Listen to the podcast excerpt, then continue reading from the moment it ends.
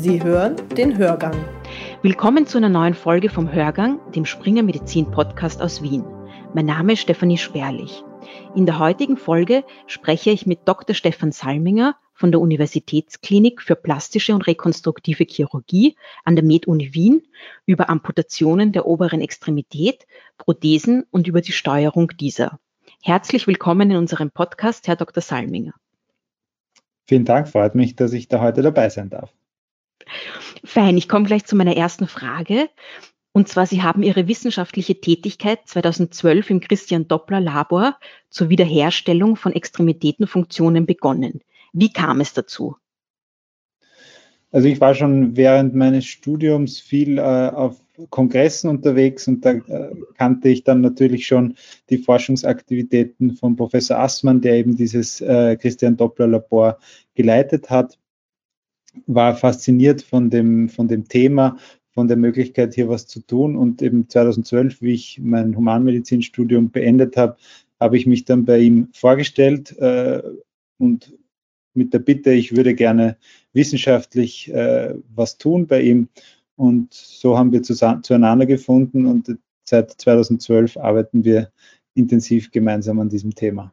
Was war der Fokus Ihrer Arbeit, also Ihrer PhD-Arbeit? Ähm, für die Sie auch den Theodor Billroth-Preis erhalten haben. In der Arbeit, das war eine, eine Multicenter-Studie in Zusammenarbeit mit der Universitätsklinik in Innsbruck und einer Klinik in Polen, wo wir ähm, die Handfunktion von handtransplantierten Patienten mit der Handfunktion von unseren Prothesenträgern verglichen haben. Äh, dies, so eine Studie ist vorher noch nicht gemacht worden. Es gab nur Vergleiche zwischen replantierten Patienten und transplantierten Patienten. Und hier war es natürlich von uns, für uns von großem Interesse, äh, auch die Möglichkeiten, äh, die neuesten Möglichkeiten für einen amputierten Patienten zu vergleichen.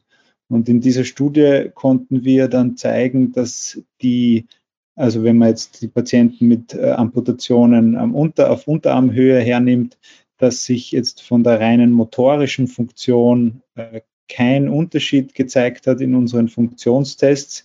Was wir natürlich nicht äh, vergleichen konnten, war die äh, Möglichkeit oder die, die, die Sensibilität, die natürlich eine transplantierte Hand schon gewährleistet im Vergleich zu den heutigen Prothesen.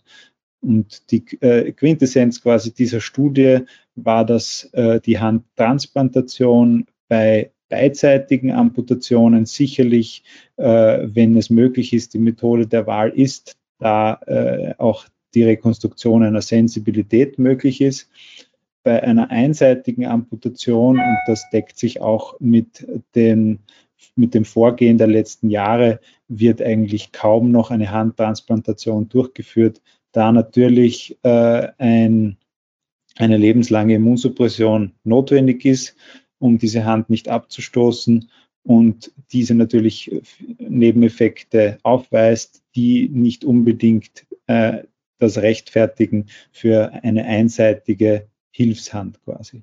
Nun haben Sie und Ihre Kollegen kürzlich eine Arbeit über die Steuerung von Prothesen der oberen Extremität im Journal Science Robotics publiziert. Worum geht es in dieser neuen Arbeit? Das war eine, eine Medizinproduktgesetzstudie, wo wir neuartige Mikrosensoren aus den USA äh, verwendet haben. Die kann man sich vorstellen, das sind circa äh, 16 Millimeter lange, äh, 2 Millimeter breite Keramikstäbchen, die als äh, Elektrode dienen. Und diese haben wir dann in drei oberarmamputierten Patienten in die einzelnen Muskeln, die für die Prothesensteuerung herangezogen werden, direkt implantiert. Und äh, also diese Sensoren äh, werden über eine magnetische Spule von außen geladen, über Induktion und quasi drahtlos senden diese dann das Muskelsignal zur Prothese. Was ist der Vorteil? Äh, momentan oder die herkömmliche Ableitung von den Muskelsignalen für die Prothesensteuerung läuft über Oberflächenelektroden, wie bei einem EKG zum Beispiel. Äh, und ist natürlich abhängig auch von äußeren Einflüssen. Sprich, wenn der Patient schwitzt, wenn äh, durch irgendwelche Hebelverhältnisse äh, die Elektrode den Kontakt verliert im Schaft, dann kommt es zu Fehlfunktionen der Prothese.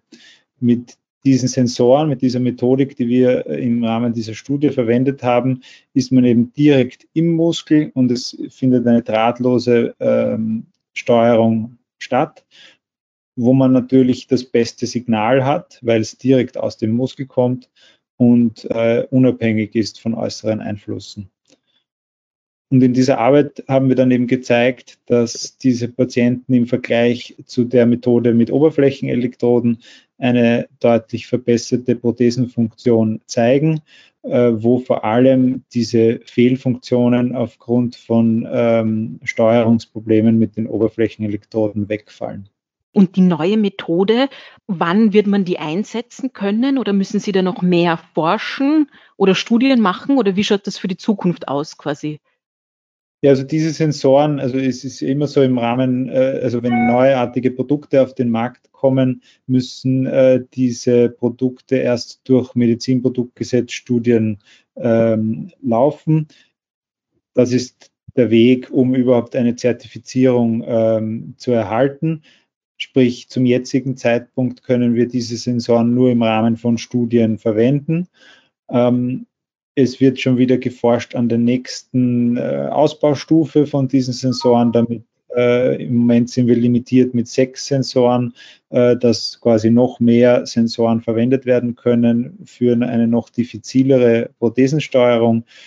Und dann geht es auch vor allem um die Kombination mit anderen äh, Verfahren, um die Prothese am Stumpf zu montieren.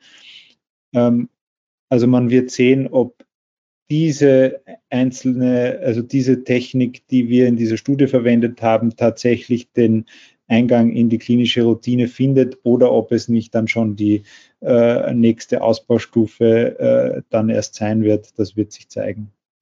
Was wünschen Sie sich in der Forschung auf diesem Bereich, beziehungsweise was soll in den nächsten Jahren erreicht werden für die Patienten? Ja, also es gibt äh, die Hauptthemen quasi in der Prothesenversorgung für die obere Extremität ist die Steuerung, die Anbindung an den, an den Stumpf und äh, eine Sensibilität. Bei der Steuerung und bei der Anbindung an den Stumpf haben wir in den letzten Jahren hat sich einiges getan und wir sind da schon deutlich weitergekommen und können eigentlich den Patienten schon sehr gute äh, Möglichkeiten, Systeme und Adaptationen anbieten. Äh, das, was natürlich für uns noch ein großes Ziel ist, ist eine gewisse Form der Sensibilität, da das äh, für die, für die Integration der Prothese ins Körperbild für die Patienten wahrscheinlich sehr wichtig oder einen großen Fortschritt bringen würde da wir noch immer sehr hohe Ablehnungsraten in, in der Prothetik an der oberen Extremität haben. Also es gibt viele Patienten, die zwar eine Prothese bekommen, die sie aber dann langfristig nicht verwenden, was natürlich sowohl äh, für uns als Behandelnde als auch für den Kostenträger äh, unzufriedenstellend ist. Und das ist eben unser Ziel, dass wir hier äh, möglichst die Akzeptanz steigern können und im weiteren Sinne eben auch eine Sensibilität der Hand gewährleisten können.